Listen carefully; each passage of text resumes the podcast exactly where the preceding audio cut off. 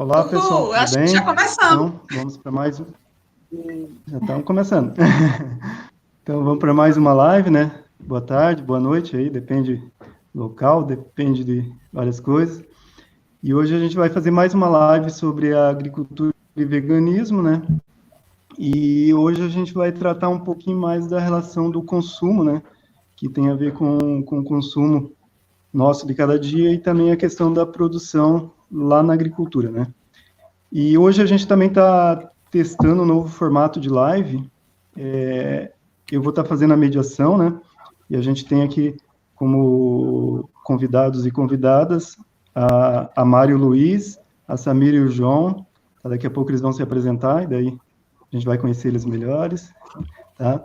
E, e assim, ó, o, aproveitar aqui já para quem tiver sugestões de pauta, da, de, de, veganismo em geral para uva, né, para fazer as lives, e também específicas de agricultura, né, a gente já fez, essa aqui é a segunda, a gente vai ter mais uma agora que está sendo é, costurada, que vai ser sobre cursos de ciências agrárias, né, e a relação com o veganismo, questão de, de objeção de consciência, né, que funciona bastante em cursos de veterinária, da área biológica e área de saúde também, medicina e outros, né?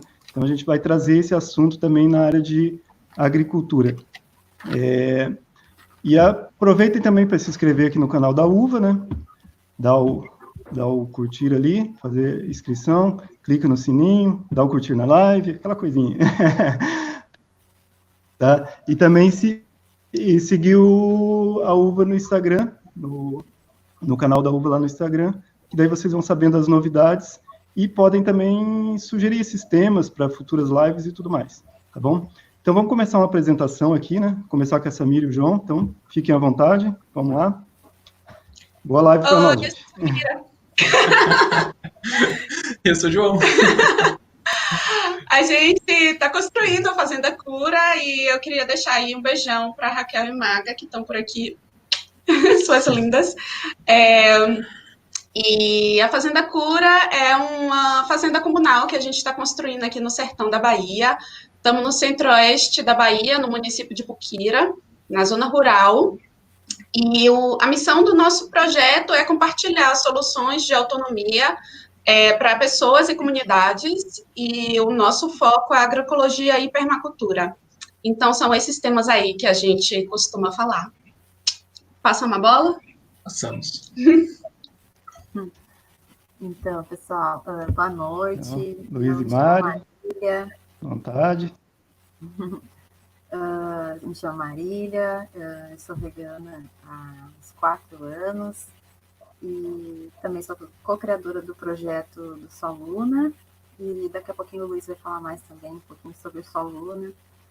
Uh, eu estudo agronomia também faz um tempinho, estou remando nessa, nesse curso, mas alguma coisa me disse que eu não devo sair dele, então estou estudando aí, estou estudando na UFSC, aqui da Federal Santa Catarina, e uh, também vem de, de uma origem de agricultura familiar também, da família é do campo, né, da zona uh, extremo nordeste do Rio Grande do Sul, norte do Rio Grande do Sul. E eu tive vivência também lá, morei alguns anos, né, junto com a minha família, no campo, e consegui ver todo o dilema, né, que é eh, essa agricultura familiar, né, suas essas vantagens, mas também tem o seu lado, principalmente assim, naquela época, né, uns 10, 12 anos atrás. E, eu quero voltar e fortalecer ainda mais eh, esses laços, né, com, com o campo, com a agricultura, agricultura familiar. E também uh, sou entusiasta da permacultura, uh, uma coisa meio natural que eu fui vendo que depois tinha um nome, né? Permacultura é, é coisa da, da, vida, coisa simples, né? E estudo isso há muitos anos já, sem nem saber que existia, e isso depois que eu fui saber. É, então, é mais ou menos sou eu. Oi, gente, muito bem-vindos, os que estão chegando agora também. Gratidão aí a todos que estão nos assistindo. Meu nome é Luiz, também sou um dos co-criadores do Soluna Espaço VEG, aqui de Floripa. Eu estudo também na UFSC, na Federal aqui de Santa Catarina, estudo Educação do Campo, uh, voltado ali para as áreas das ciências da natureza. E sou vegano já fazem quatro anos e graças, né, e por inspiração a esse ser que está aqui do meu lado, muito especial. E, e também gostaria de dedicar essa live, fazer uma dedicatória, uh, acho que na outra o Alcir tinha feito, né, Gostaria de dedicar também aos povos originários, a todos os povos originários, não somente aqui das Américas, e principalmente aos povos que estão por vir, né? Ontem a gente foi abençoados aqui nesse espaço com o nascimento de mais um serzinho, o Ravi. Então gostaríamos de dedicar também essa live a, a essa nova geração, né? Essa futura geração. E eu acho que o tema vem bem de contra aí, encontra a, a importância né, do cuidado da nossa alimentação, do consumo e principalmente buscar a origem desse nosso consumo, né, de onde vem. Eu acho que é isso, gente.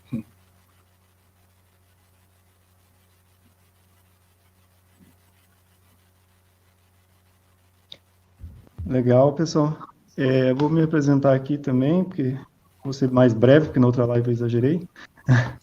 É, então, meu nome é Alcir, eu, eu sou cofundador do, do espaço do Timbaê, né, que é um centro de permacultura e agricultura vegana, e eu faço experiências de técnicas agroecológicas é, voltadas assim com, com a ideia de eliminar é, qualquer insumo animal, né? Então a ideia é mais ou menos isso, é criar algumas técnicas que, que envolvam ingredientes que não usem é, insumos animais.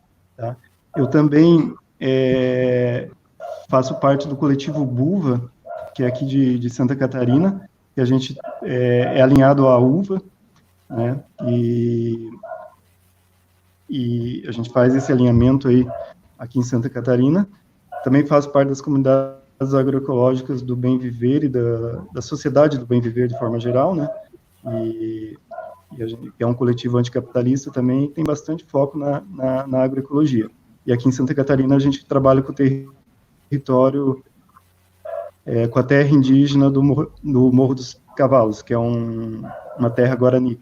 Então, é um território de resistência, e a gente está fazendo essa aliança com eles e dando apoio na medida do possível, né? Tá? Então, é isso daí. É... Então, iniciando, tá? É, a ideia dessa live é justamente o que o Luiz até colocou ali, né, de a gente é, talvez até questionar é, essa questão de como o alimento chega para a gente, né? Então, a gente é acostumado sempre, principalmente dentro do veganismo, a gente sempre está olhando ali a etiqueta de produto no, numa gôndola de mercado, e, mas não questiona como ele é produzido, né? Lá na, na, na fonte, na, na, na agricultura. Então, a ideia é, é, é justamente isso.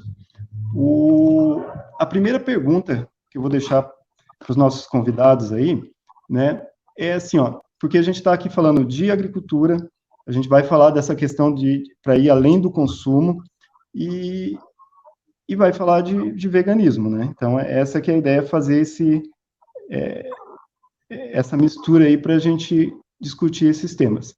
Então a primeira pergunta, a primeira questão, acho que para debater é assim, ó, é por que uma agricultura vegana, tá?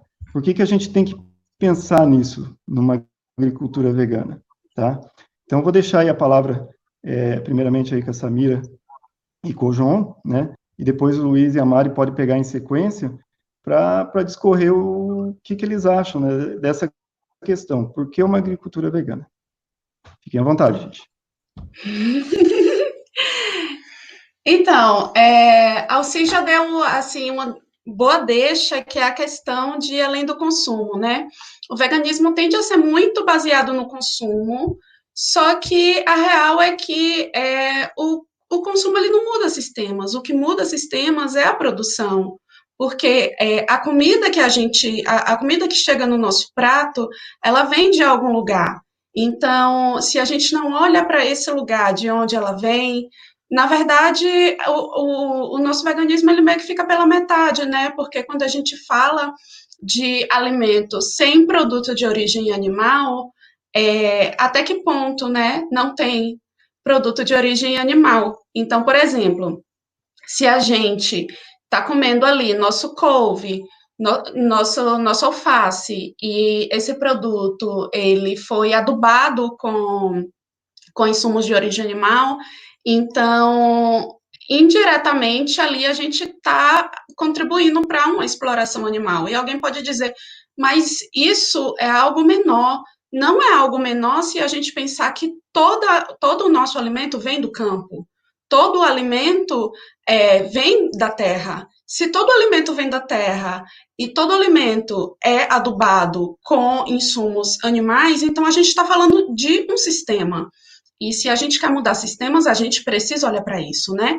Então, é, falando especialmente do uso de insumo de animais explorados intensivamente, é, a gente tem que ter um olhar ainda mais crítico, porque tem a questão de que é, há, há, perigos reais de saúde pública no, no uso desses, desses insumos de é, origem de animais explorados intensivamente. Então, por exemplo, os animais explorados intensivamente são os que são criados todos ali, presos em um lugar pequeno.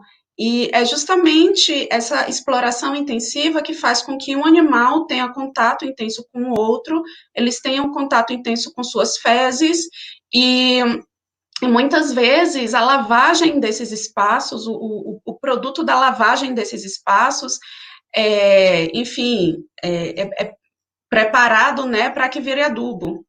Só que ali tem antibiótico que foi usado para esses animais, né? É, enfim, para ajudar na engorda desses animais. É, ali tem hormônios, e ali tem um, um, caminho para uma série de doenças, e, e, a porcentagem de doenças infectocontagiosas que a gente tem hoje em dia é muito derivada, é, em sua maior parte, dessa, dessa nossa exploração né, intensiva de animais. Então, se a gente não olha para como a nossa terra é alimentada, realmente quanto adianta olhar para como a gente se alimenta, né? Porque a gente se alimenta da terra, mas estamos alimentando a terra também de alguma coisa. Então, a gente precisa olhar para esse campo e, principalmente, a gente precisa valorizar a, o campo, a agroecologia, e se o veganismo não olha para isso, é, no nosso sentir, fica pela metade esse trabalho, né? É, e aí, quer contar um pouquinho da nossa experiência aqui? É, aqui, quando a gente chegou, né, a gente, de início, até a gente ficou onde vamos encontrar insumo para fazer nossa, nosso sistema agroflorestal, né? Só depois que a gente é, olhou para esse lado, né? Mas espera aí, a gente vai ficar vegano, mas dependente de insumo animal para produzir, né? Foi aí que a gente começou a olhar para esse lado e ver que o veganismo não pode olhar só os rótulos do, do, do alimento no, nas prateleiras, né? Precisa olhar a produção em si, preciso ter o uhum. foco na, na produção, olhar para o campo. Porque no final das contas, se a gente só olha o rótulo, se a gente não olha para o sistema, o que acaba acontecendo é que indiretamente a gente está alimentando esse sistema, né?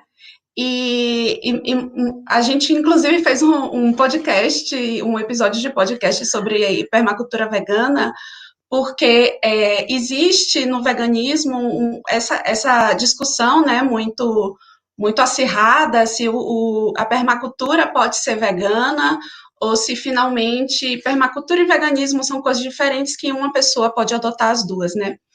E aí, para quem não conhece, a permacultura é uma ética que tem três bases, que é o cuidado da terra, o cuidado das pessoas e a partilha justa.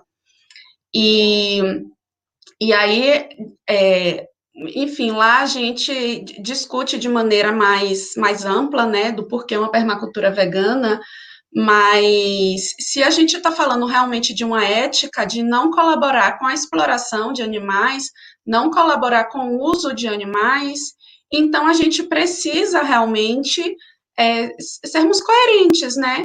Então, é, esse, esse adubo que ele é utilizado de origem animal, é, ele não é assim, ele é comprado, ele gera um comércio, né?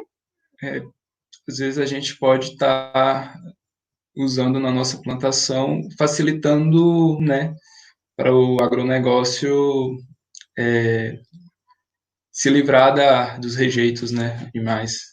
Sim, porque o rejeito de animais é um grande problema, inclusive Exato. ambiental, né? E é tanto um problema para o agronegócio quanto um problema ambiental. Uhum. Então, se a gente está é, tá colaborando com essa cadeia é, de exploração, qual, qual, é realmente o sentido? Então, para nós, é, é realmente a gente sente que é uma questão de coerência, é. né? E também, assim, a gente foca muito no, na questão da autonomia, da autossuficiência, né? Perfeito. né? E criar sistemas produtivos independentes, livres de, de, de dependência de insumos externos, né? E aí a gente fala da agricultura de processos, que é uma agricultura que ela, é, no lugar de trazer insumos de fora, é uma agricultura baseada no é, criar a, o alimento do, do solo do solo, né? A partir do próprio sistema ali que a gente está criando. Então, a gente planta adubadeiras, planta plantas que vão ajudar, né, em todo o processo. Mas aí eu acho que a gente também, né, é, é, trazendo aqui é, o que da, Damiane falou, é, falando em medicamentos, podem falar sobre os medicamentos e a relação ou a não uso pelo veganismo. Aqui, é, enfim, falando de agricultura, a gente pode falar da questão dos medicamentos utilizados pelos animais, né?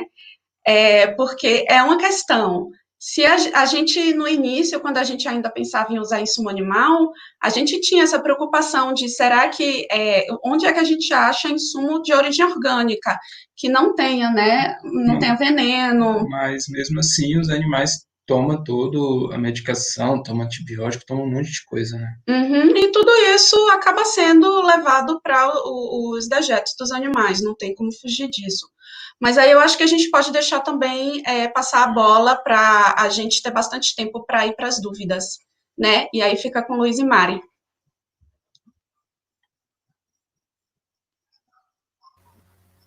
Ah, então, falando dessa questão do, da produção, né, e do sistema, né, que, que a Samira falou, né, que o veganismo ele tem que olhar para esse lado do sistema, né, que, não adianta a gente simplesmente só olhar o rótulo realmente, e, e nisso está a monocultura, né, que é um, uma coisa que a gente não, não percebe, mas a gente está consumindo monocultura o tempo todo, seja num óleo de soja, né, vai, qualquer coisa assim, a gente está ali, uh, no, nem percebe, nós que temos esse cuidado não percebemos às vezes que a gente está colaborando com, com isso, né.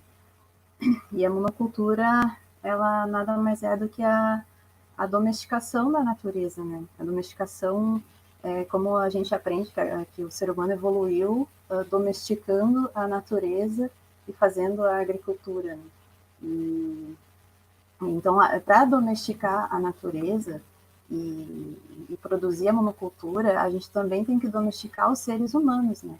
Porque alguém vai ter que consumir aquela quantidade padrão de alimentos uh, que a indústria está nos empurrando, né? Então, é uma domesticação da natureza, uh, exclui os animais, porque não servem para nós, né? Para esse padrão, e e, e domestica os seres humanos para consumir aquele alimento, né? É uma colonização e também uma retira tudo que é diversidade, né? Nada que é diverso pode estar nesse sistema.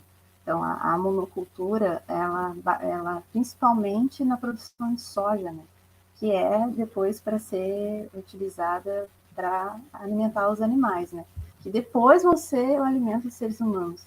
Então, o veganismo também tem que parar de, de olhar para só para os rótulos e para a agroecologia e a questão da agricultura familiar, porque vai fortalecer essa, essas cadeias né, de, de, produção. Né? E fortalecendo isso, vai ter uma, uma demanda maior para as pessoas até que não são veganas, né? E para estar oferecendo um alimento de qualidade e também dando, uh, abrindo a perspectiva de que o alimento vegano uh, é barato, não é caro, né? E é diverso.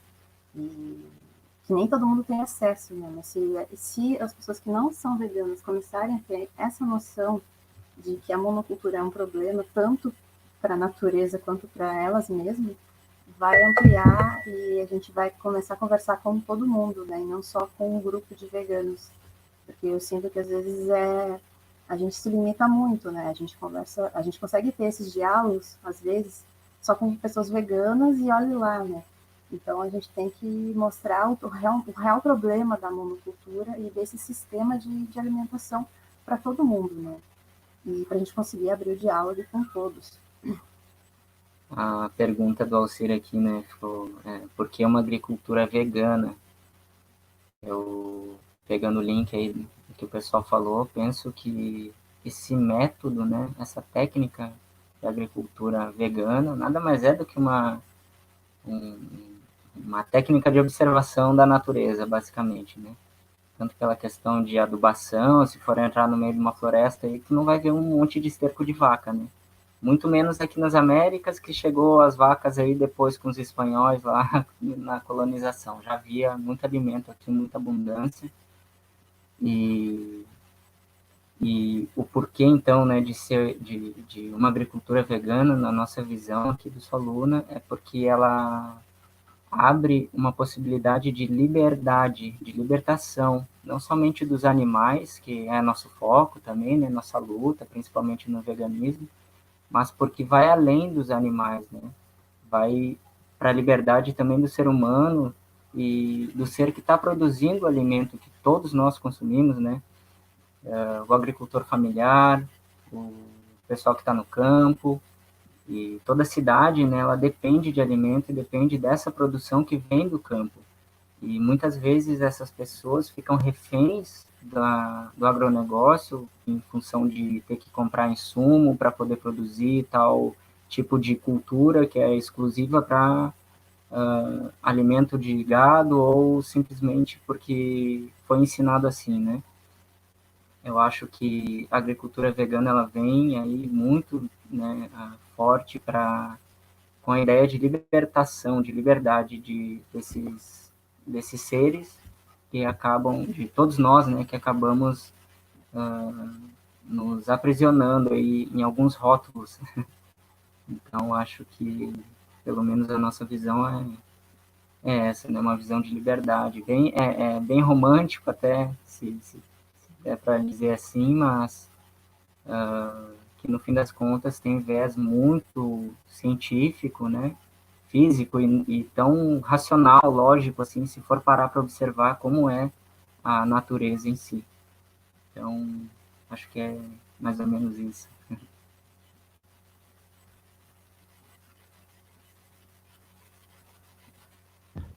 Ah, muito massa, pessoal. Muito massa mesmo. É, eu, eu peguei uns pontos aqui das falas, tá? É...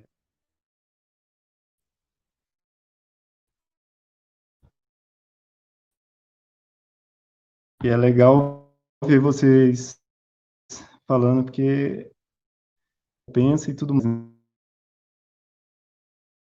Mesma coisa, né?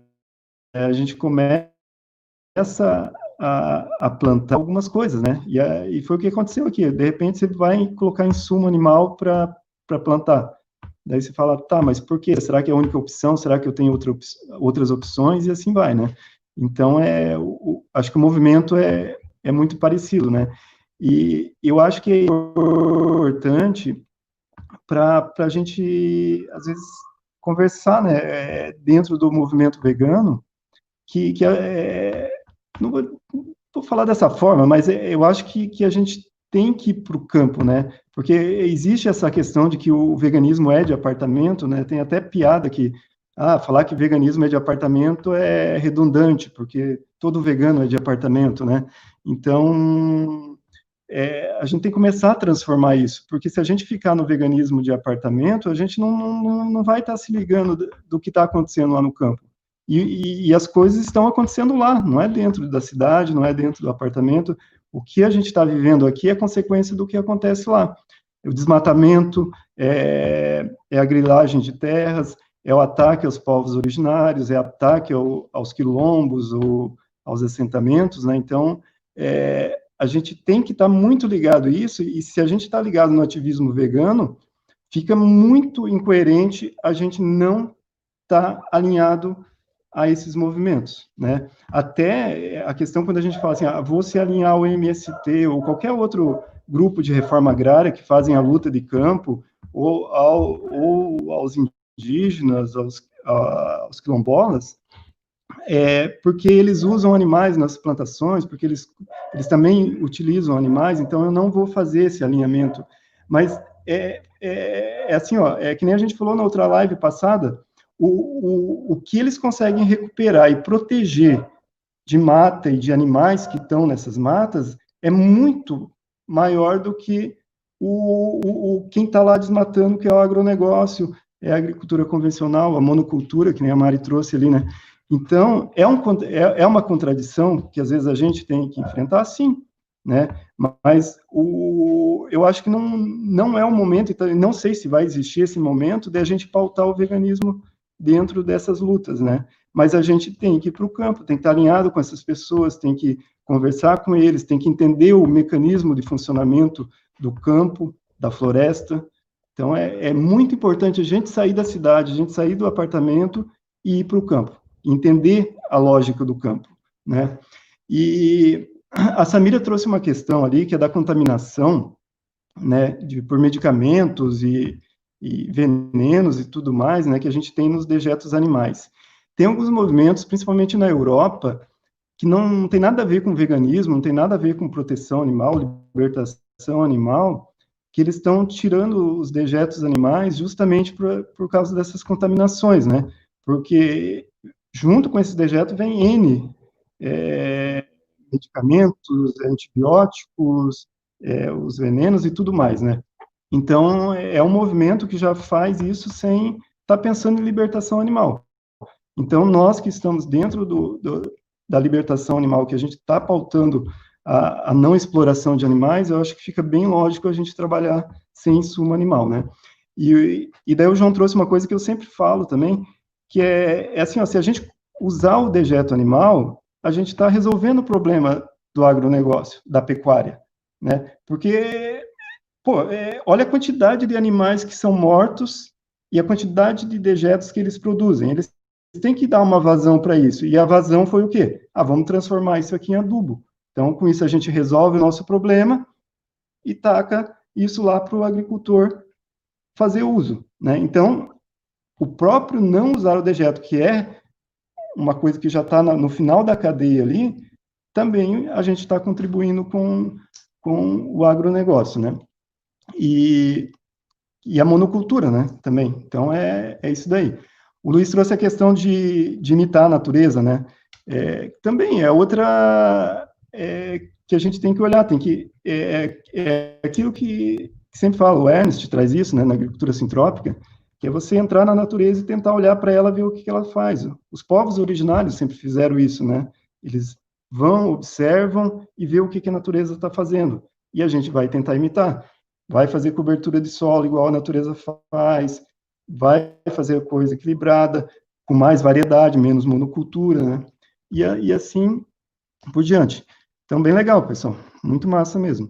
E agora vamos é, para uma segunda questão, né? Já que a gente está falando é, por que uma agricultura vegana, né? Agora a questão é: é possível uma, uma, uma agricultura vegana? A gente consegue fazer agricultura vegana? Vamos lá. Samir e João podem começar. É, sim, acho que é super, mais que possível, uma agricultura vegana, né?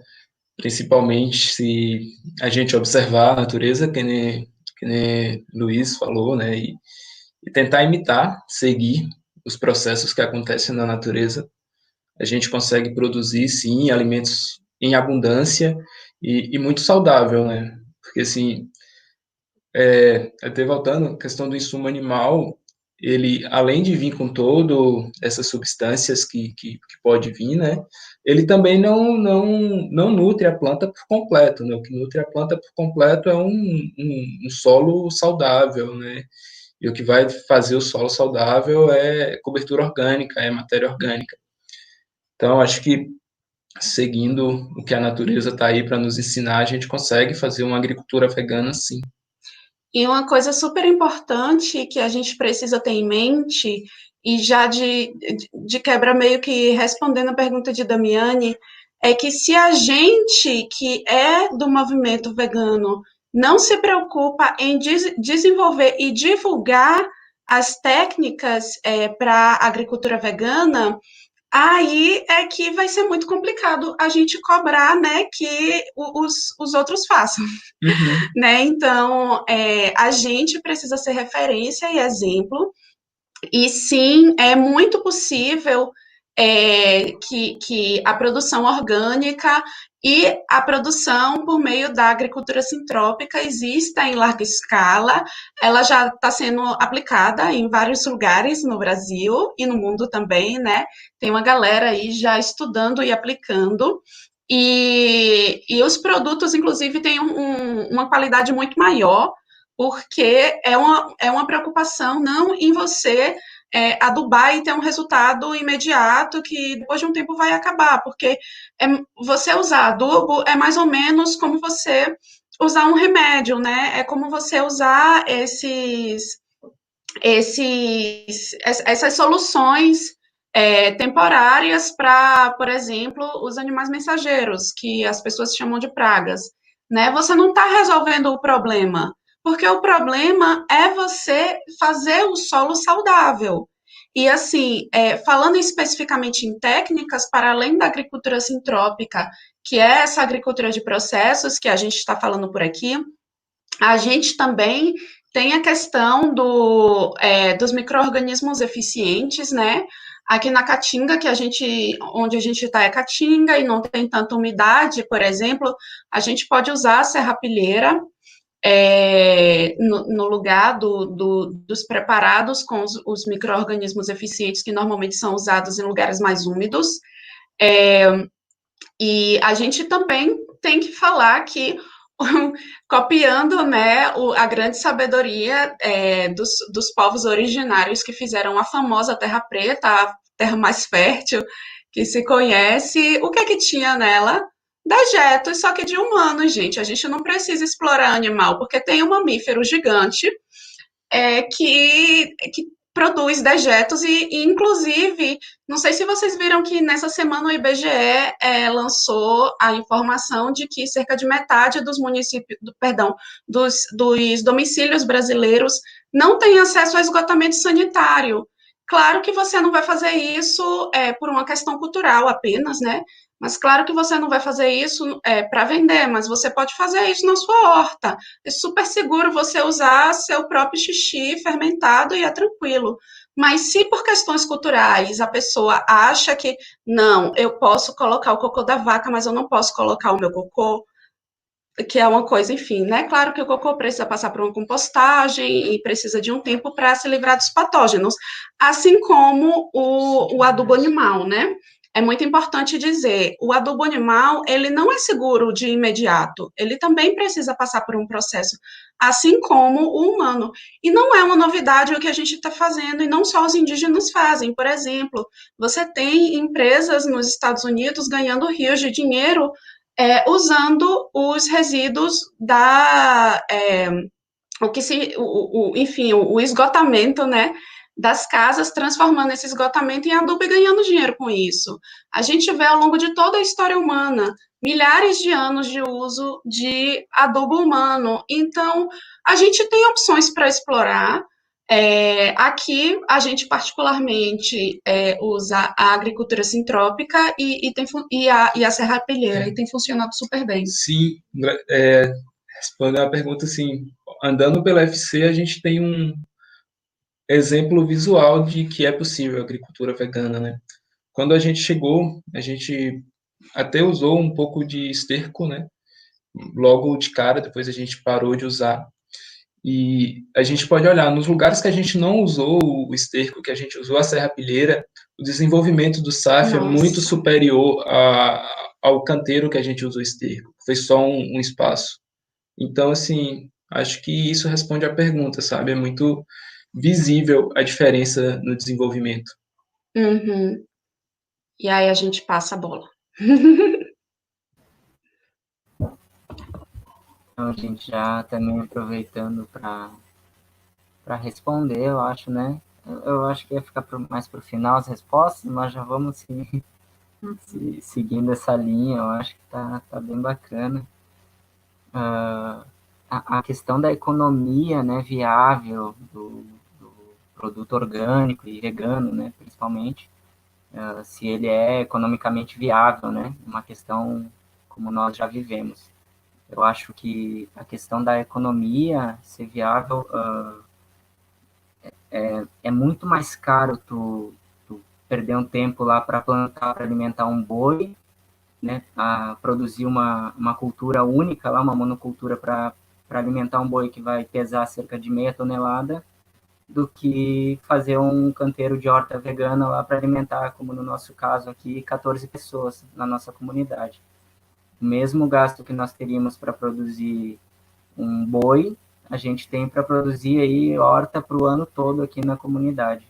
E foi graças ao conhecimento também, a abertura aí do, do compartilhado Alcir, né? Nós, como veganos, também tínhamos a ideia de que o veganismo era simplesmente ler o rótulo e achar que, ah, não tem nada de origem animal ali, tá ok, né? Não, não tem leite, não tem, não tem ovos, dá para consumir. E, na verdade, ele acabou, uh, através de um curso lá no espaço também, ele e a Camila uh, trouxeram essa, essa, essa mensagem muito linda né, do, da produção. E nós, tendo a, a possibilidade de produzir parte do nosso alimento aqui dentro, uh, nossa, abriu uma, um, uma veio como uma benção, né, ter, ter essa, essa possibilidade e uma sensação de liberdade muito grande com isso também. E economicamente, nossa, é, é muito mais barato para nós hoje em dia produzir parte do nosso alimento, né? Ainda não produzimos todo, mas parte do alimento já é algo que, que, que faz com que tenhamos uma boa economia. E para as pessoas que não têm essa capacidade, moram lá no seu apartamento, fica a sugestão de buscar pessoas que produzem que produzam, né, uh, não somente de acordo com as técnicas de, da agricultura vegana, mas uh, os pequenos produtores, daqui a pouco os coletivos na sua cidade, uh, para estar tá apoiando esses grupos e não não estar tá incentivando diretamente a, a, o agronegócio, a monocultura, né? É, e sobre as técnicas, né, a gente aplica aqui no espaço tem, um gato bem louco aqui, não sei se dá para ouvir. A gente tem adotou alguns gatinhos, resgatou eles. Uh, a gente está usando então a, a, uma técnica que a gente aprendeu com o Alcir, né? Mas é uma técnica já bem usada na agricultura, principalmente na, na agroecologia, né? Que é o bocache, e é um bocache vegano que ele, ele formulou uma receita e a gente usou ano passado aqui na nossa horta junto com, uh, acho que o pó de rocha e o, o cal, né, para corrigir a acidez. E, e foi um, uma surpresa imensa, assim, porque a, a gente está no meio da Mata Atlântica e, e, a horta aqui que a gente tem uns canteiros que já estavam prontos no local que a gente, a gente arrenda um espaço aqui, uh, a gente tentava de tudo que é jeito ali e não dava. E com, com esse bocache, a gente teve, teve um, assim, um, a gente nem dava conta, assim, de tanta comida que a gente tinha, né, tanto alimento. E orgânico, a gente, a, às vezes, pulverizava, assim, alguma coisa de fumo, né, que é uma coisa orgânica, assim, para controlar a lagarta mesmo, e alguns insetinhos, assim, que vinham, mas sem exterminar nada, sem mexer quase nada, assim. E o bocache foi uma coisa, assim, que é um, um adubo uh, potente que pode ser produzido assim muito com custo bem bem baixo, né? E é muito bom. E também a adubação verde, né? Que a gente usa a própria planta para ela servir depois para o adubo do solo, né? A questão de nitrogênio e outras coisas. A gente estava fazendo um canteiro agroflorestal esse ano também, iniciamos aqui, e, e a gente estava colocando mais técnicas em prática, porque aqui a gente tem, a, gente está no meio da Mata Atlântica, mas a gente está numa capital e a gente também tem muita interferência assim de uh, dos humanos, né? E, e, também tem muito inseto. É, o ambiente é muito úmido, tem muito fungo, né? Então a gente está com bastante desafio né? E, mas a gente vai testando. E, e também tudo no, no, veganismo. Né? Tem muita formiga também, a gente tá, sempre fica conversando nos grupos ali da, da permacultura vegana qual é o jeito certo de, de lidar com isso, né? Uh, e, e, a gente está sempre nessa, nesse estudo né, que o veganismo uh, nos traz, que é muito, muito gratificante. E sobre esse técnico, você quer falar alguma coisa? E Aqui a gente tem, a, a gente usa bastante, como a gente vive numa comunidade, principalmente agora na quarentena, né, que está todo mundo ficando mais pelo espaço, né, quase ninguém está saindo para trabalhar, uh, está gerando bastante matéria orgânica da compostagem, né, no lixo da cozinha. E nem todo mundo daqui é vegano, né, e, as, e a gente pede para não colocarem resíduos de origem animal na compostagem que a gente vai usar na horta, mas principalmente restos de, de carne, se alguém vai botar alguma coisa fora, assim, porque acaba gerando uma decomposição muito lenta, né? E, mas não também pelo fator de que a gente quer manter uma horta vegana, né? Porque é um resíduo que vai ter que ir para algum lugar e a gente não é uma comunidade restritiva, a gente abraça todo mundo, quem quiser vir morar mesmo não sendo vegano, vem. E se quiser conhecer mais a causa, vai conhecer por livre e espontânea vontade, né?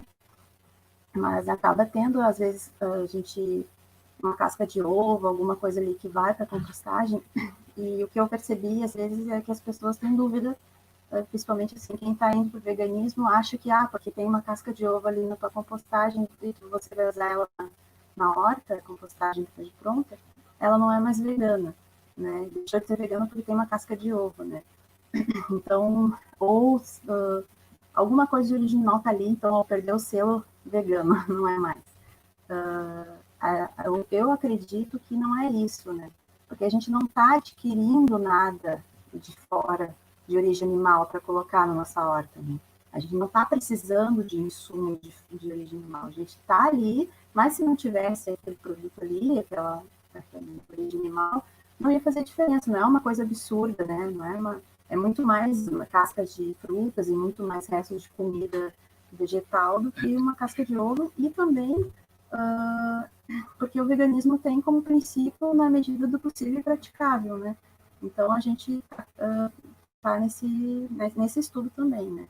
O que é mais uh, mais certo? A gente pedir para a pessoa descartar tudo no lixão ali a, a, a, casca de ovo e restos de, de animais ou dar um destino mais correto, né? Então, a gente também está nisso e a gente acha que uh, não deixa de ser vegano porque tem alguma coisa assim na compostagem, né, que, que foi. Né? Isso é um desafio também, né, gente... Uh, eu me deparei com esse questionamento e me veio isso, né. Eu queria compartilhar e ver o que, que, que a Samira e o João acham disso. E você também. Eu, eu eu acho que essa fala também vem muito de encontro a motivar as pessoas que às vezes já estão lá no seu apartamento, já fazem sua compostagem, mas tem sua família, parte da sua família aí que, que não é vegana, né? Ou sei lá, tá no, tá no campo, uh, ou tem o seu espaço no campo, somente uma pessoa é vegana, ou poucas pessoas, e compartilham de um espaço onde há pessoas que consomem produtos de origem animal também não se pegarem desmotivados a, a, achar que não, aí não vai dar, não, não tem como, né? Eu acho que, que isso é, é, é um detalhe muito, muito mínimo, assim, muito pequeno. O importante é justamente estar ocupando né, esses espaços de campo ativamente ou também a, de modo a estar se aproximando através de coletivos, através da internet, estar conhecendo o trabalho das pessoas que, que já vivem no campo e, estarem fazendo também, né, sua compostagem seu, dentro do, do, seu espaço, que já é um, um passo importante para estar tá praticando agricultura vegana, aí, né, a sua, a sua própria adubação, quem sabe. Uhum. É, eu estou vendo que tem bastante perguntas sobre isso, né, que eu, eu vejo que gera uma, uma questão de polêmica quando o resíduo animal já está no local, né, a nossa ideia é não precisar dele, né? Pelo menos é o que eu penso, assim, não precisar do resíduo, assim como a gente não precisa da alimentação animal, né? A gente não precisa do resíduo animal também. Mas sempre surge essa questão, tá, mas já tem uma vaca ali e ela fez o cocô, eu não posso pegar e colocar é errado, né? Mas eu, eu, acho que eu gostaria de escutar a Samira e o João comentando um pouquinho sobre.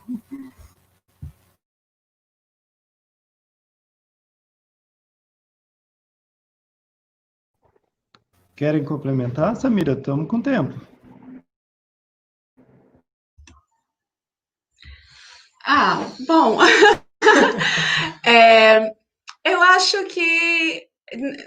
Não sei se sempre foi assim, mas a impressão que eu tenho é que ultimamente, assim, nos últimos anos, né? Falando nesse ultimamente, mas é nos últimos anos, as pessoas estão eternamente buscando suas carteirinhas. Eu tenho minha carteirinha ou eu não tenho minha carteirinha? Só que quando você coloca a discussão é, sobre se é, eu tenho carteirinha ou eu não tenho carteirinha, aí a gente tira o olho do sistema. A gente foca no micro e esquece o macro. Exato. E aí, é, se, se a gente fica, é, ai meu Deus, Será que agora é, caiu uma gota de leite condensado no meu bolo? Oh, meu Deus, eu não sou mais vegana. Para mim, a questão, para a gente, né? Para Fazenda a Cura, a questão não é essa. A questão é a gente focar na produção e cada pessoa fazer o que cabe na sua ética. Então, dentro da nossa ética, dentro da nossa coerência, a gente é, vive a nossa vida é, de uma forma para que, que, que, construa o mundo no qual a gente acredita, né? E, e, e, e se nossas ações conscientes estão construindo esse mundo, massa! Agora, se as nossas ações conscientes elas são focadas para eu estou fazendo certo, eu estou fazendo errado, não está alinhando o, a minha ética, o meu sentir, com o meu, o meu pensar, com o meu falar, com o meu vivenciar, é, aí a gente acha que tá faltando tá faltando propósito, né? Tá faltando propósito no ser vegano. É, e, então, eu, eu acho que vai muito nesse sentido, né?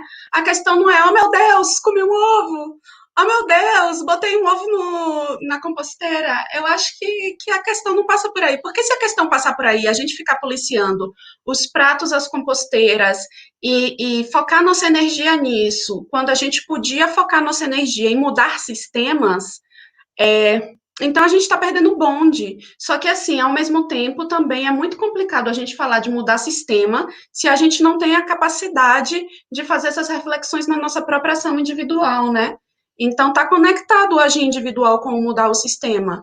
Mas se o agir individual foca no gira em torno do meu ego, lascou-se. É, é, acho que é isso, Samira falou tudo.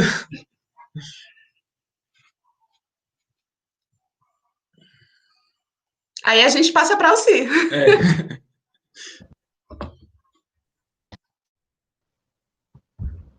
Ah, legal. É, é essa, é, essa coisa do, do, do, individual e do coletivo sempre é, é, é, complicada, mas eu acho que agora, mais do que nunca, a gente tem que ir para o coletivo, né? É, se faz necessário, é, e é no coletivo que, a, que as mudanças ocorrem, né? a gente, claro, tem que estar tá se policiando e tem que estar tá de olho nas nossas atitudes, porque vai, vão ser os conjuntos das individualidades que vão formar o, o coletivo também, né? Mas tem que olhar muito para o coletivo nesse momento. Eu acho que, que é, que, é, muito importante, e se a gente quer mudar o sistema, vai ter que ser olhando para o coletivo, não vai ser olhando para o indivíduo, né? E vou falar sobre, só fazer um comentário sobre a, a compostagem aí, né, já que isso é um tema muito debatido, eu vejo assim, quando tem algum grupo ou, ou algum curso, é, essa questão, ah, se, se tem ovo na, na, composteira, se não tem, etc e tal, né? Eu acho que são duas situações. É, uma é exatamente essa que vocês colocaram. O Luiz e a Mari têm ali o espaço deles, que tem outras pessoas que, que, que não são veganas, e vai ter é, insumos que, é, dejetos, né, que não são veganos. Eu, eu não vejo o menor problema nisso. Ninguém vai perder a carteirinha de vegano. Eu mesmo aqui é, acabo recebendo muito, muita coisa de fora e vem de tudo, até osso, até pedaço de osso vem na, na, na nesses dejetos. Mas como eu, o que, que eu faço, assim, particularmente falando, né? É, como eu, eu tenho muito foco em, em, em testar, né? Então eu, eu, eu, fico testando, ah, tal coisa funciona melhor, tal coisa não funciona. Eu tenho, eu tenho esses, esses insumos, eles ficam separados, tá? Então eu não uso no, normalmente nos canteiros que eu vou fazer teste. Por quê? Porque ali daí eu só uso coisa de origem animal, ou é coisa de origem vegetal, organo-mineral. Eu não uso nada de origem animal. Esse que vem de fora, eu pego e faço o faço compostagem normal, mas aplico ele em, em outros lugares onde eu não estou testando, tá? Então, ninguém veio me, me, tirar a carteirinha até agora aqui, não. Então, tá, acho que tá de boa. É, mas, então é isso, acho que não, não, não a, a, questão não é essa, né? A gente é, tem um problema, principalmente na cidade, de, de, de resíduo orgânico aí que, que é gerado, né? A gente teve aqui em Florianópolis é, uma lei que foi aprovada pelo Marquito até para dar destinação desse resíduo orgânico. Era para agora, acho que em junho, julho, ter já destinado, não lembro a porcentagem, mas 20, 25%, alguma coisa. Parece que não foi cumprido. Então, a gente tem aí metade do, do, do resíduo indo para o aterro sanitário, e esse resíduo poderia ter sido utilizado na agricultura familiar, é, é, em cozinhas comunitárias, hortas comunitárias, e, e, e ter dado um destino muito melhor, né? E, e, não acho que o veganismo tem que pautar o lixo alheio, não, tá? Falando de usar esse termo lixo, lixo, né? Mas não, é, não seria o termo correto, esse, esse dejeto, esse rejeito é, alheio. Então, acho que não é o caso.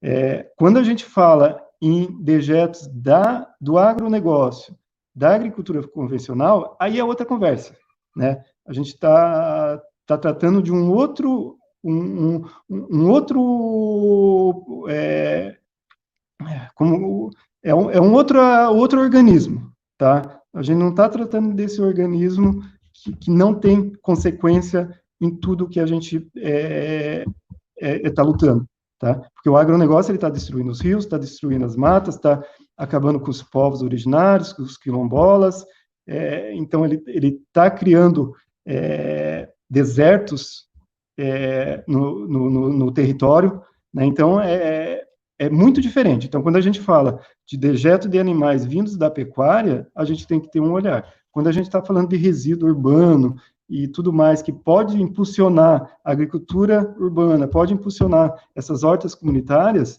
eu acho que daí sim é, não, a gente não tem que pautar e não tem que, que se meter, né? Então é, é a coisa. E mesma coisa santuários, né, que é outra questão que às vezes vem. Ah, é, tem um santuário lá, ele tem X animais, esses animais estão gerando os dejetos, então eu vou descartar esses dejetos? Não é o caso também, né? É um santuário, ele já está cumprindo o seu papel ali que o, que o Estado não, não cumpre, e, e, e, não só o Estado, mas se os animais estão ali naquele santuário, também teve é, pessoas físicas, pessoas jurídicas que não cumpriram o, o seu papel. Então, não, não, é o caso de pautar essas questões dentro desses lugares também, né? É, ali eles vão, existem N maneiras de tratar dejetos animais, já, isso já está mais do que sistematizado. Eu acho que não cabe a nós que estamos é, tentando construir essas ideias de agricultura vegana, é, ficar sistematizando como esses santuários darão, porque não precisa, já está sistematizado é, o, o, processo de descarte desses dejetos, né? Então, a, a, nossa pauta é em cima do agronegócio e do, da agricultura convencional, que é, é, é o ente que está acabando com o nosso planeta, né? É, então, e falando assim, eu tenho mais um tempinho aqui, é, ainda sobre a questão de é, é, possível a agricultura vegana? Eu acho que sim, sabe? Num, pelos testes que eu fiz aqui, pela, pela conversa que, que, que a gente tem, é possível.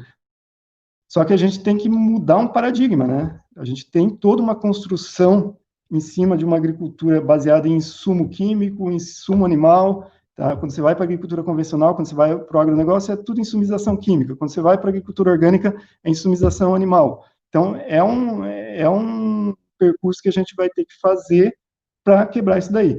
Fora isso, né, até a ideia era responder as perguntas ali do chat no final, mas eu já vou puxar aqui e de repente eu já encaixo. É, existem subsídios e, e, e, muito dinheiro do Estado injetado dentro do agronegócio, sabe? Tanto, desde o processo de fabricação de, de, desses venenos, dessas sementes transgênicas, do, do, do, dos próprios agricultores. Então, você, esses alimentos, eles estão sendo produzidos com apoio do Estado. Então, então, é, que nem a agricultura orgânica às vezes não é economicamente viável, ela não chega com um preço é, é justo, né? É, uma das questões é essa, é o, é o Estado bancar uma economia, um, uma agricultura de morte, né? Uma agricultura que está acabando com o planeta. E se a, se a gente tivesse esses mesmos incentivos que tem essa agricultura dentro da agroecologia, dentro de sistemas agroflorestais, é, ou até mesmo orgânicos, né? Porque às vezes é bom pontuar a diferença entre orgânico e agroecológico, né? Porque orgânico é aquele alimento que produz sem insumo químico, né? E o agroecológico ele já tem um, uma preocupação grande com a restauração de biomas, de, de cursos d'água, do, do, próprio solo e tudo mais, né? Então, é, é, o Estado ele também ele, ele subsidia muito essa questão da, da, da agricultura, por isso que ela, ela consegue chegado com um valor mais baixo no caso da convencional. E outra coisa que, que foi falado ali, né? Ah, é, só pontuando mais uma coisinha. Quando a gente fala se é possível, a gente, eu gosto, eu pelo menos particularmente, gosto de dividir, a, a, vamos colocar a agricultura, mas o plantio em duas, em, em dois grupos, assim. Um é com uma escala pequena, e a outra é quando a gente parte com uma escala grande, né? Quando a gente está falando em, em, escala pequena, que é horticultura, é fazer uma horta, a gente sempre vai precisar de uma insumização maior, né? Por quê? Porque um sistema pequeno, dificilmente você consegue imitar a natureza, criar todo um sistema ali que consiga é, é, se autocontrolar assim, né? Quando você pensa numa escala maior, a gente já tem sistemas é, que já estão desenhados, funcionando em grande escala e que estão dando resultado. Né? E, e, esses sistemas, normalmente, eles estão dentro, de, é, dentro da categoria de agroflorestas, né? que são SAFs regenerativos, né? sistemas agroflorestais regenerativos. Aqui no Brasil, a gente tem um exemplo, que é o do Ernest, né, que criou a agricultura sintrópica e que funciona em grande escala. Então, é, são sistemas que, que eles se autorregulam e, e fora a insumização inicial, que normalmente precisa, né? É, no, dependendo do solo, claro, depende do tempo que você quer um retorno, depende de, de várias situações. Se você não precisa de um retorno rápido, você pode esperar a natureza agir, senão você vai ter que já insumizar no início. Mas esses sistemas agrícolas, eles conseguem, com o tempo, se autorregularem, né? Por isso que é sintrópico, é um equilíbrio de energias do que entra, do que sai, e eles se autorregulam. Então, a gente consegue replicar em grande escala um, um modelo agrícola que dá resultado e, e, e, que não precisa ser insumizado, né? E que é vegano. Se você pegar um, um modelo agroflorestal, você não precisa atacar é, inseticidas para matar, é, como que é, a Samira falou, animais mensageiros, né, Samira? É, gostei desse, desse termo. É, que normalmente eles chamam de praga, né? Então, ah, eu, é, é, é, qualquer grupo de, de, de, quem trabalha com agricultura convencional, assim, é, não sei se, quem acompanha esses grupos, eu, eu participo de alguns, porque às vezes você precisa trabalhar alguns temas específicos. Eu participo, por exemplo, de, de cafeicultura que me dá, eu fico maluco, que tudo quer matar, sabe? Ah, o que, que vocês usam para matar isso? O que, que vocês usam para matar aquilo? É tudo matar. É, acho que a palavra, se procurar lá no grupo, a palavra mais falada é matar, sabe? É tudo isso. Então, não, ninguém está perguntando, pessoal, como eu controlo isso? Por que, que esse animal mensageiro está aqui? O que, que ele está querendo dizer para mim? Qual é o desequilíbrio que tem no meu sistema que esse, esse inseto, essa planta está tá me falando, né? Então, é, é, é muito importante entender isso daí, tá? E para a gente pensar numa agricultura vegana e, e fazer ela possível, né? Então, a gente, respondendo finalmente, é possível sim, tá? E a gente sempre tem que pensar na escala pequena da horta e na escala grande de, de um sistema agroflorestal é, mais elaborado, né? E, obviamente, que a horta vai precisar de mais insumos e a gente tem várias opções de insumos, a própria compostagem, é, a Samira e o João colocaram ali a questão dos micro-organismos eficientes ou eficazes, né? Eu faço uso deles aqui, para mim eles são a chave de tudo, sabe? Eu, eu encaro os micro-organismos como a chave de todo o sistema, tá? Porque eles vão fazer o quê? Eles vão trazer a, a recuperação da biota do solo, né? Depois a gente vai fazer a cobertura, que acho que é o segundo elemento importante de, um, de, um, de, um, de uma agricultura vegana. E e outra coisa que funcionou, até o Luiz e a Mari trouxeram aqui, que aqui para mim também foi muito bom, é a questão do bocache, eficazes também, né, ou eficientes. Então, é, é, é muito importante o, aprender essa técnica dos micro-organismos eficientes, porque ela é a base, acho que para a gente começar, porque a floresta faz isso, né? A gente está, na realidade, fazendo uma cópia da floresta. Lá na floresta, os micro-organismos estão agindo, estão embaixo da cobertura do solo, né? Que é a serra pilheira.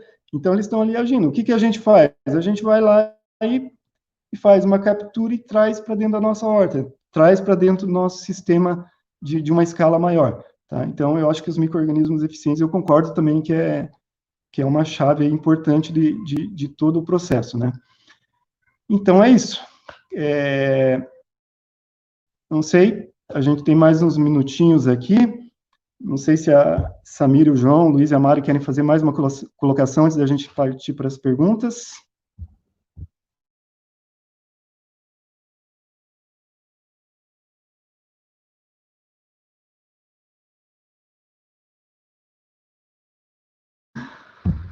Tá, então tá, vamos dar uma olhada então aqui nas perguntas para a gente. Eu vou pegando aqui, pessoal. Daí de repente é,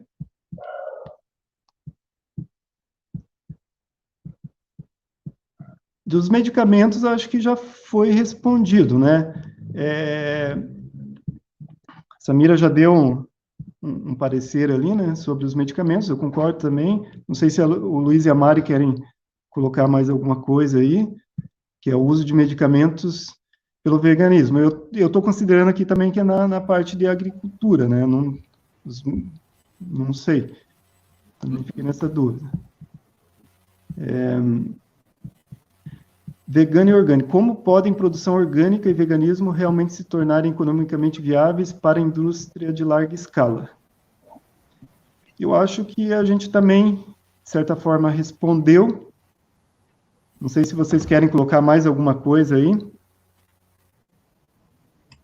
Eu acho que só uhum. recomendar é, o Agenda Gut, que eu não sei falar. Got. Também não. É... Se alguém souber falar, ajuda aí a gente nos comentários. Mas o, o criador, né, o sistematizador da agricultura sintrópica, Ernest Gott, é, ele tem trabalhado com a série de, de grandes produtores em larga escala a maquinário para agricultura sintrópica de larga escala, né?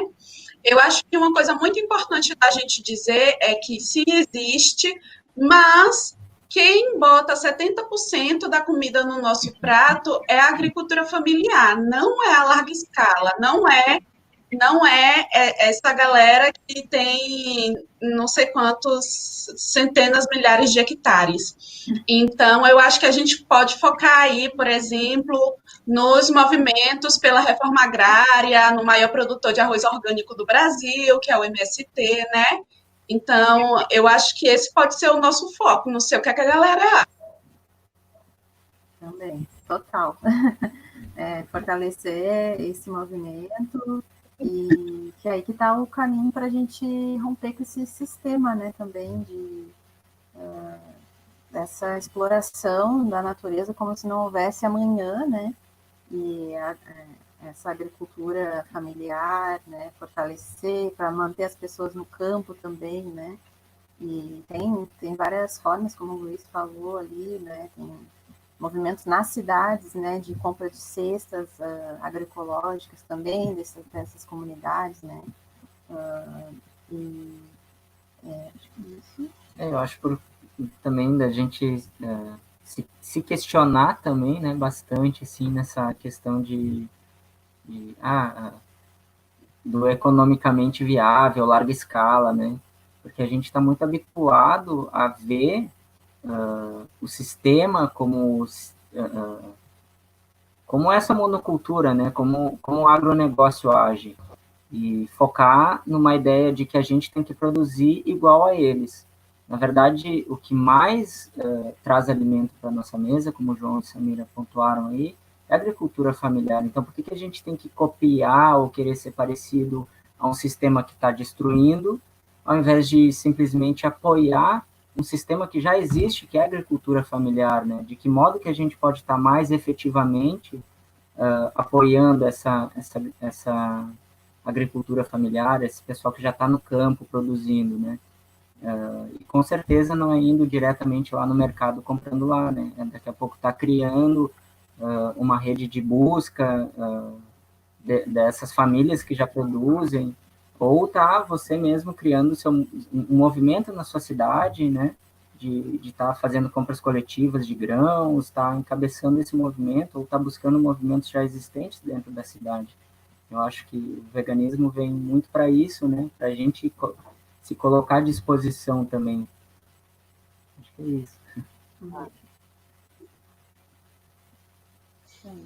Não, legal, pessoal. É, é bem, bem, bem colocado mesmo. E bem lembrar, né? A gente tem que olhar para outro modelo, né?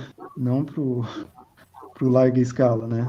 E, e, e, o MST eu acho que é um, é, é, um, é um exemplo ótimo disso, né?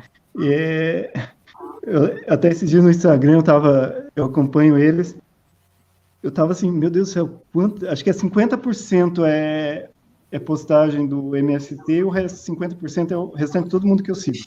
Tá? A, pela quantidade de ações que eles estão fazendo nessa pandemia, sabe? É muito bonito de se ver, porque sempre atacam o MST, porque não sabe, ah, o MST não planta nem alface, o MST não planta nada, ou é, aqueles ataques assim, sem saber o que é o movimento, o que, que eles estão fazendo, a revolução no campo que eles estão fazendo, né? E, e eles estão dando um show, assim, nessa pandemia. Eles estão produzindo e estão distribuindo muito alimento, estão doando, estão estão comercializando para a sobrevivência deles.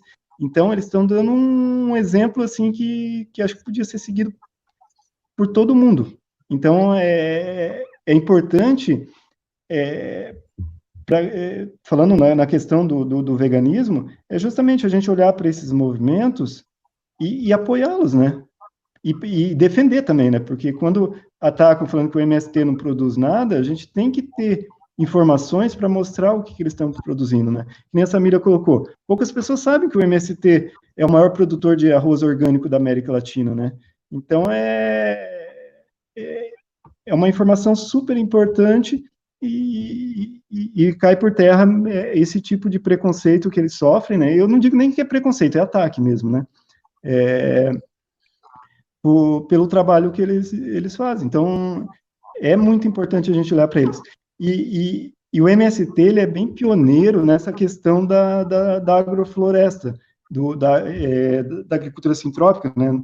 Então, também, se a gente pegar, a gente tem vários casos de assentamentos que, que começaram é, a, a, implantar o, o, o, modelo do Ernest ali no Vale da Ribeira, ali na divisa do Paraná é, com São Paulo, que é uma região que sempre foi muito pobre, eles se ressignificaram usando agrofloresta, a fazendo todo um movimento de, de, de, de de trazer os jovens que estavam saindo de, de, casa e trabalhando em subempregos na cidade, principalmente em Curitiba, né? Eles saíam de lá, iam para Curitiba trabalhar em subempregos.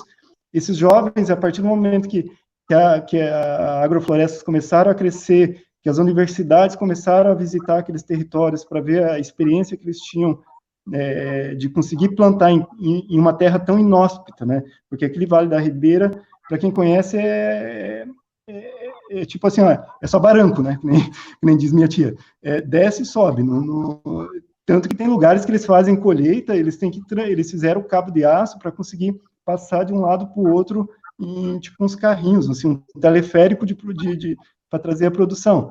E eles estão conseguindo produzir, estão sendo felizes, estão trazendo os jovens para o território novamente, né? Então é, é importante olhar isso daí. E ali também tem, além do, do MST, ali naquele, naquele, naquela região, naquele território, também tem os campesinos, o campesinato, né? Também é, tem um movimento forte ali.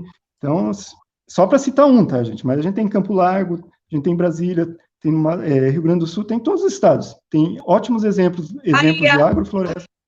Oi, tem na Bahia, é verdade. A Kiune estava aqui, tem na, na na outra live, é. falando, então é o Brasil inteiro, não tem, é, de norte a sul, a gente tem ótimos exemplos de, de agrofloresta no Cerrado, nos Pampas, na Mata Atlântica, na, no Pantanal, e, e, e, sempre regenerando esses lugares, né? E quando a gente fala que eles estão regenerando, a gente está falando que está voltando às espécies que habitavam aquele território, né? Então é, é, é importante a gente frisar isso, tá?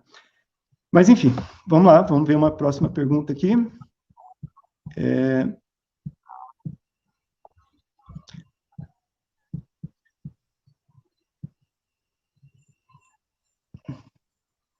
Alguns agricultores familiares que ainda não despertaram para o veganismo necessitam dar o melhor destino aos resíduos de animais. Seria uma opção iniciar um SAF, por exemplo, com esterco até autogestão?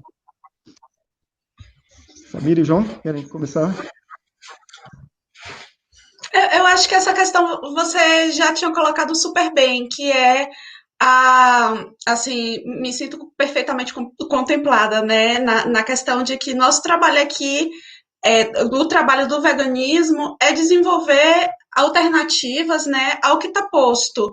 Para quem quer usar insumo de animal, vai fundo, se cabe na sua coerência, se cabe na sua ética, é, vai fundo e faz. Se aquele, se aquele resíduo ele vai ser descartado de uma maneira mais daninha para o meio ambiente, então vai fundo e faz. Mas assim, eu acho que o foco do veganismo nesse tema de agricultura deve ser desenvolver é, alternativas, né? O, o, o, olhar deve, deve se concentrar em desenvolver alternativas para o que não tem, né? O que não tem ou o que não é tão conhecido, melhor dizendo, porque tem, ter tem e tem muito. Eu acho que falta só a gente mostrar mais referências. Sim, eu, eu acho que referência de agricultura vegana é super importante, né? Sim, o meu exemplo mesmo, eu sou filho e neto de, de agricultores e nasci, cresci e toda a horta que minha mãe fazia, ela usava o esterco animal. E quando eu cheguei aqui, eu fui atrás do esterco animal porque, para mim, eu nunca tinha me questionado se era possível uma agricultura sem o esterco animal, uhum. né? Foi quando eu falei, opa, peraí, tem algo de errado, né? E aí eu fui atrás de alternativas para poder fazer uma agricultura sem, sem o insumo animal. Mas é isso, sim, eu acho que a gente procura soluções, procura experimentar para saber o que dá certo e o que não dá certo, para criar a referência né, para a agricultura vegana, que vai para o lado oposto a essa agricultura convencional, né? Sobre, enfim, acho que usar esterco de um animal que não não está ali, enfim, seguindo o sistema, acho que é melhor usar para fazer um SAF, sim.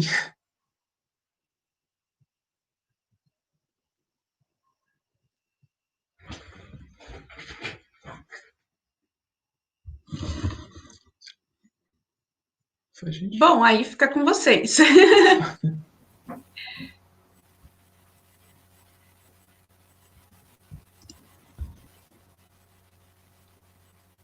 Luiz, Luiz, quer.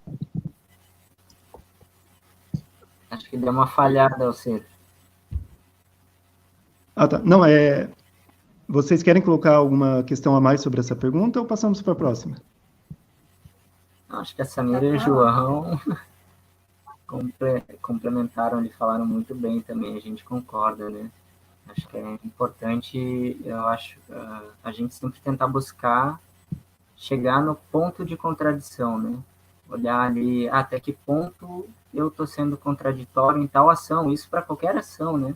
Chegar ali na sua contradição, que chegando ali, conseguindo acolher e observar ela, você vai ter os dois caminhos, né? Vai conseguir olhar lá qual caminho sua consciência, sua ética e moral vão, vão conseguir te direcionar. Então, acho, acho que falaram muito bem também. Gratidão. E, e também, né, aproveitar esse pequeno espacinho aqui já para agradecer a Fazenda Cura, o Timbaê, que são exemplos para nós aqui no Solu, né, muito, muito especiais. E tamo junto. Vamos para a próxima. Junto. Ah, valeu, Luiz. Tamo junto nisso aí. É, eu só vou fazer uma observaçãozinha rápida aqui nessa pergunta, para passar para a próxima. É, que a gente já discutiu, na realidade, só para relembrar, é que aqui foi colocado como agricultores familiares que ainda não despertaram para o veganismo, né? É aquilo que a gente tinha falado lá atrás, né? Eu acho que na agricultura familiar, nesses movimentos é, que, que estão fora do agronegócio, a gente tem que evitar ficar pautando o veganismo, né? Eu acho que, que, que dá para a gente pular. É, e, e eles já têm a noção do, do, do, do, de como fazer esse descarte, normalmente eles usam mesmo, né? E, e claro, se um dia a gente conseguir sistematizar tudo, opções veganas e tudo mais, talvez uma hora eles façam a, a mudança, né? Mas eu acho que não é o, é o lugar para a gente pautar isso. Pelo menos é a minha opinião. A próxima pergunta: existe algum aproveitamento para as fezes dos gatos? Cuide de muitos e acham um desperdício dispensar no lixo orgânico. É, orgânico eu, eu acredito que seja no lixo de rejeito, né? É aquele que vai para a coleta. É, eu tenho uma resposta, mas vou deixar fazer a ordem, Samir e João, se quiserem. Não tenho resposta. É, bom, a gente sabe que existe forma de compostagem de, de fezes animais, mas a gente não conhece nem pratica, a gente não tem animais. É, aqui, os animais são tão livres quanto a gente. Então, nós temos. Aqui... Luiz Amari. Tem bastante, né? Nós temos, antes de, de nos mudarmos aqui para o sítio, nós vivíamos na cidade. Também acabamos adotando alguns gatos, né? Que estavam em situação de rua, estavam bem em abandono. Então, nos mudamos e trouxemos a família toda, né? Os gatos juntos. E mas aqui também eles ficam livres, então acaba sendo um, um rejeito que nós não temos tanto problema, assim, né, de, de ter que dar um, um, fim, porque eles fazem naturalmente no, no, lugar onde tem que fazer, né, na própria natureza. Acho que às vezes é, é, é justamente o problema está na, na onde esses animais estão vivendo, né, que é dentro de um centro urbano, essa a, a, o problema da castração, da falta de cuidado.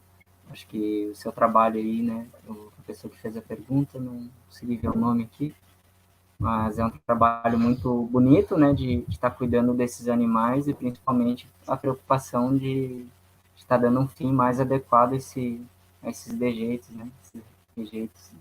Eu acho que você tem a, a solução aí, cara. É, não entendi. é, aqui em casa a gente tem duas situações. Os gatos também vivem livres, né? É, na verdade, eles, eles já viviam aqui. A gente chegou, eles já estavam nas, nas redondezas e, e nos adotaram. então, eles já se viram aí por aí do jeito que eles acham melhor. Mas a gente veio de um, de um, de um, de um processo, até antes do veganismo, né? Que a gente fazia parte de ONG de, de, de, de, cães e gatos, né? E, e, o nosso foco era mais cães. E a gente tinha uma, uma população que a gente chamava da população de adoção, que as pessoas adotavam, a gente recolhia, eles adotavam, mas a gente tem uma população fixa, que são aqueles que não foram adotados, né? É, ou porque são antissociais com humanos, ou são antissociais com outros animais, ou, digamos, que não se enquadram muito na beleza padronizada de cães adotáveis. então, a gente tem é, esses casos aqui. E hoje a gente tem sete que sobraram, a gente tinha nove, dois já faleceram, e, e, e tem sete.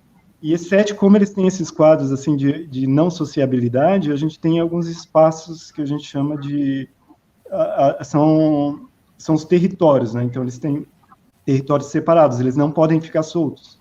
E, e daí as fezes que eles fazem, eu faço compostagem. Eu uso os micro-organismos eficazes, porque os micro-organismos eficazes são é, bem eficientes e eficazes no controle de patógenos, né? Então, qualquer patógeno que tenha dentro do, das fezes desses animais, os micro-organismos vão resolver, e faço com folha de serrapilheira. Então, eu vou fazendo uma camada das fezes, uma de serrapilheira, e vou jogando é, micro-organismos. Sem muito, assim, faço num canto, é, claro, num lugar, assim, que não, não, não, não fique muito próximo da residência, né? E eu não uso esse composto para nada que seja comestível. Eu só uso ele em, em ornamentais. Então, eu, ou algum, alguma árvore de, de coisa não comestível, então, sempre é destinado para esse tipo de coisa. E então é, é assim que, que eu aqui no espaço eu estou lidando com, com esses dejetos, né? O dos gatos estão por aí. não faço controle. Vamos para a próxima pergunta. A ideia da casca do ovo não vai na mesma linha do esterco? O esterco também não é comprado e é um resíduo gerado por uma vizinha? Eu acho que a gente já respondeu, né, gente? Eu acho que é aquela questão de, de, de a gente estar tá pautando o agronegócio, né? E não esse resíduo que é gerado aqui do, do lado da nossa casa ou, ou dentro da cidade, né? É, Fernando Bueno, mas o que é inquietante porque se a produção em massa chega para. Tá, acho que não é, daí. Aqui é uma discussão, na realidade, gente.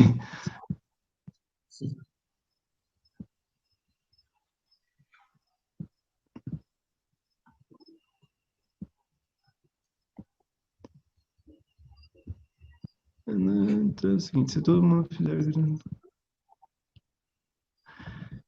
Tá, aqui na revista Super Interessante traz o seguinte: se todo mundo fizer agricultura vegana, eu acho que não é.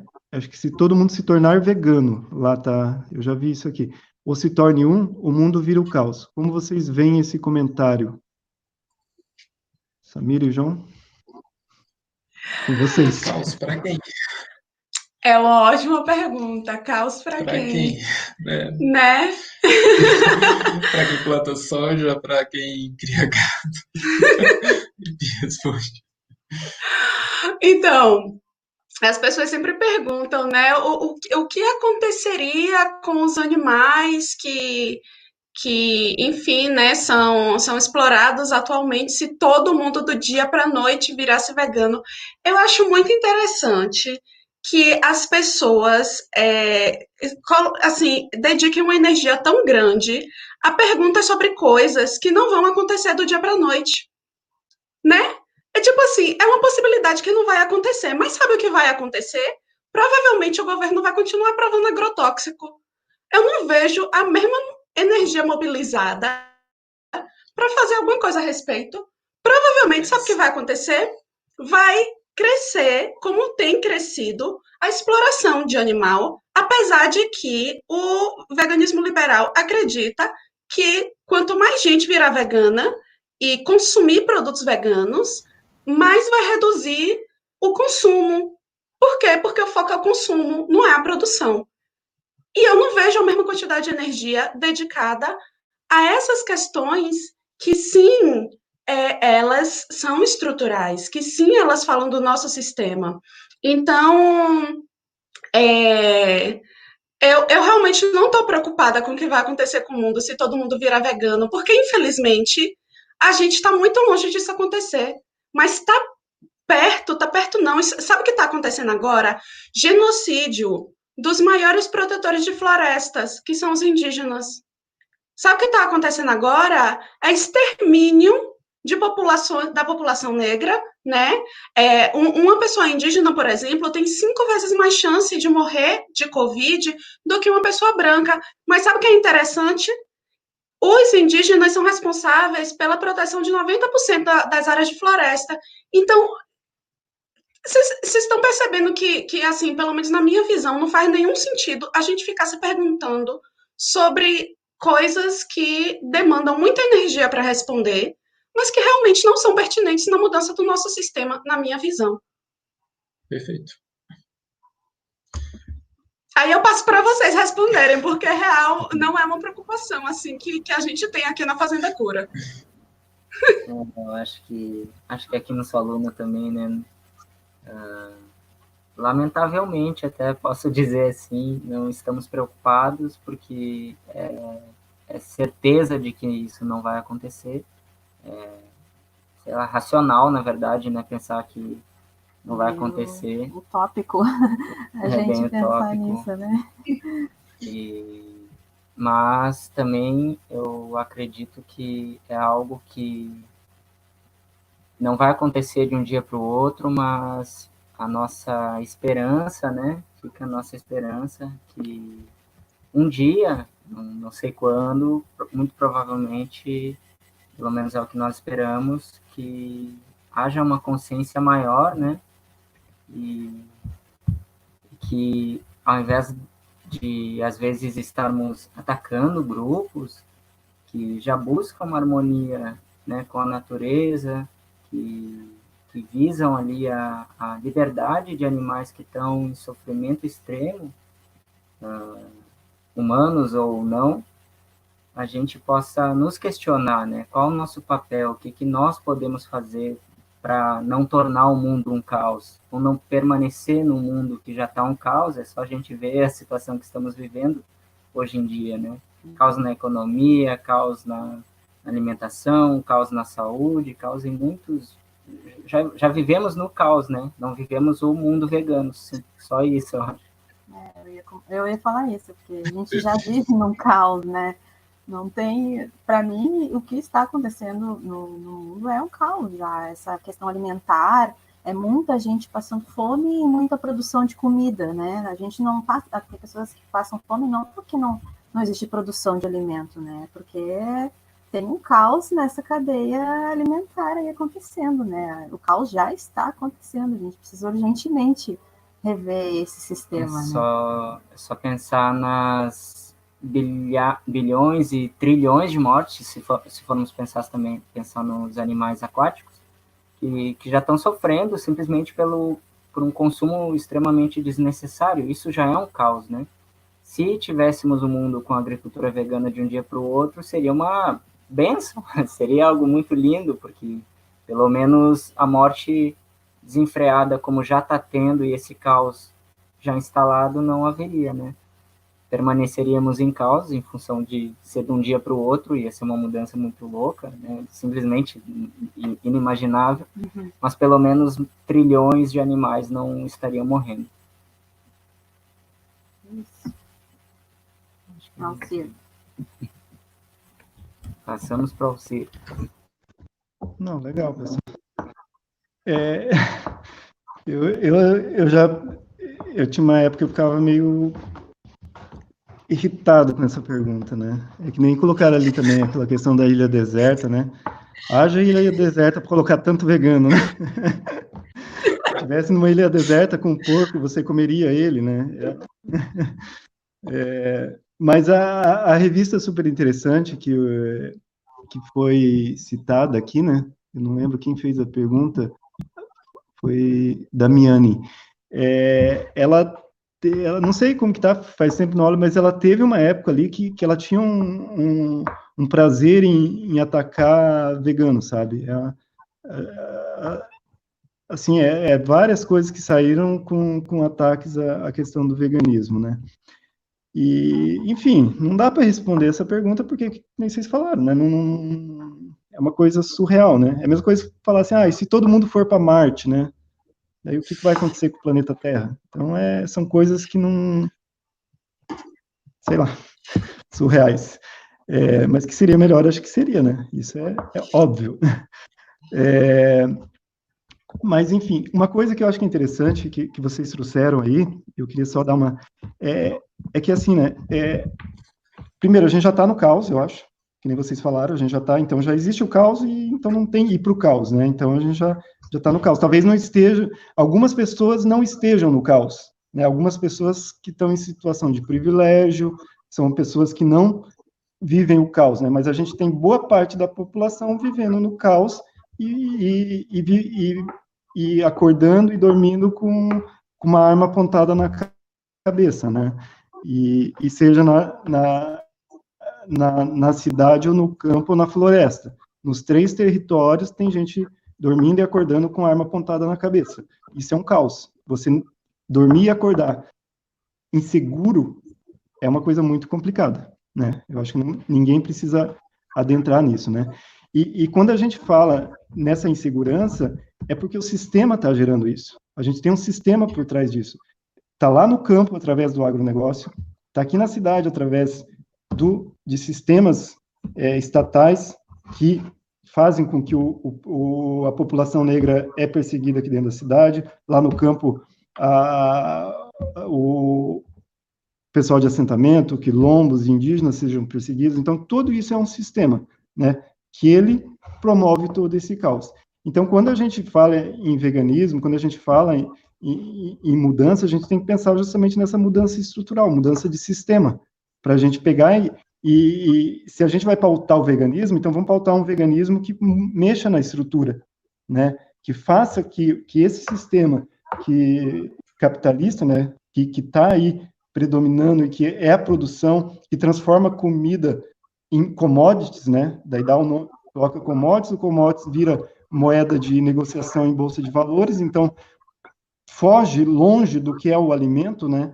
E, e, lá na Bolsa de Valores, pessoas que nunca viram um grão de soja, um pé de soja, fica fazendo apostas em cima desse tipo de, de, de alimento, né? Sem contar ainda que esse alimento vai virar alimento de, de boi, porco e galinha, que nem o, o, João colocou aí, né? Porque hoje nós estamos plantando soja e milho para alimentar boi, porco e galinha. A gente não está fazendo agricultura para alimentar o mundo. O Brasil não é celeiro de alimentos do mundo. O Brasil é um celeiro de ração. Né? A gente está produzindo ração. É isso, é isso que a gente tem que entender. E essa ração vira commodities, essa ração vira moeda para a Bolsa de Valores e vira negociação. Então, a gente está muito longe de, de, de, ter uma, uma realidade onde a soberania alimentar ela está colocada é, em, em, em, dia, né? Está tá sendo pautada. Então, tá sendo, o que está sendo produzido não é alimento, né? não é soberania alimentar. E quando a gente vem falar de agricultura vegana, vem falar de agroecologia e tudo mais, a gente está pautando o quê? A gente está pautando a soberania alimentar, tá? Do homem do campo, do homem da cidade e do homem da floresta, dos povos da floresta, tirar a palavra homem, né? Dos povos do campo, povos da floresta e dos povos da cidade. Então é isso, gente. Acho que deu o nosso tempo. É...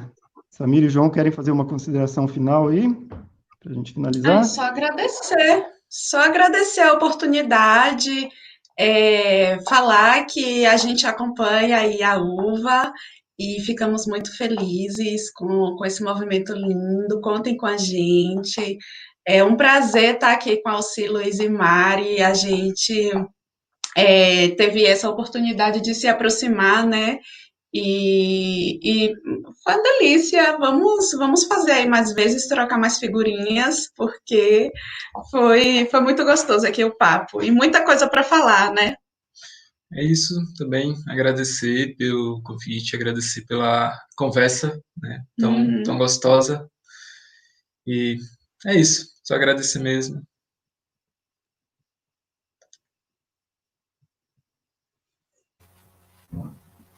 Ah, eu também gostaria de agradecer a oportunidade, né, de gente estar dialogando em assuntos pertinentes, né, e importantes que e nesse, nesse momento, né, de quarentena, que a gente pode estar aprofundando em coisas que realmente importam, né, uma mudança assim eh, social no mundo, pros, em prol dos animais e da humanos e não humanos, né. É muito estudo que envolve o veganismo.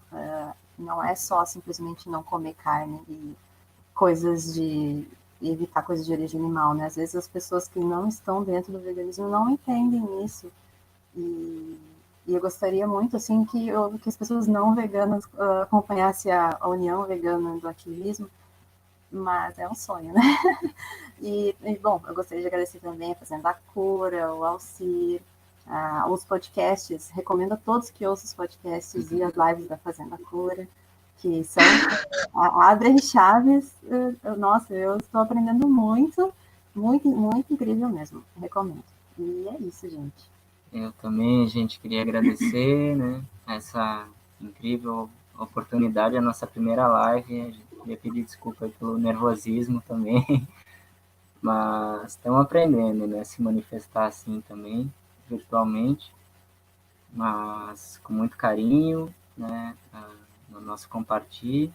E agradecer o Alcir pelo convite, a Fazenda Cura pela inspiração muito linda também para nós, as pessoas que participaram aqui do chat, uh, também, né, desculpem se, se a gente, eu vi aqui que uh, pode ter sido mal entendida a pergunta, assim, pelo modo como nós respondemos, mas é, é que realmente, às vezes, é, principalmente nós veganos, né, e vivendo é, de modo alternativo ao que, ao que as pessoas estão habituadas dentro de um centro urbano, às vezes é sempre o mesmo tipo de pergunta, sempre a mesma coisa, a gente tem que ter toda aquela paciência, aquela calma para estar tá respondendo a mesma coisa, às vezes a gente só quer responder mesmo, né, e eu acho que não é nada pessoal, não leva nada para o pessoal. E fica aí a nossa sugestão de, de buscarem conhecimento, né, em diversas fontes, não somente nas habituais, porque às vezes por trás dessas grandes fontes aí tem, tem algum interesse, né, principalmente de defesa, para que esse sistema se, se manifeste como é. E, então, só agradecer mais uma vez, gratidão, gente, gratidão a todos que puderam estar tá aí nos acompanhando. E, é isso. Passo para o Ciro.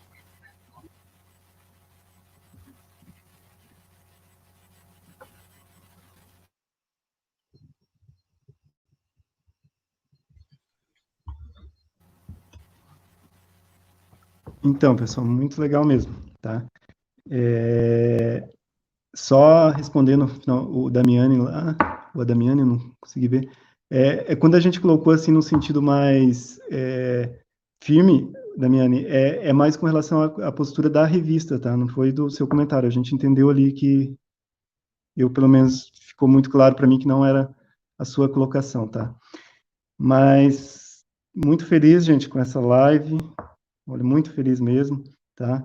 É, a Samira e o João lá da Fazenda Cura, Luiz e a Mari estão mais pertinho aqui, né? A gente se encontra bastante aí, agora na quarentena está mais difícil, mas estamos tentando. E, e, é isso aí, vamos construindo junto, tá?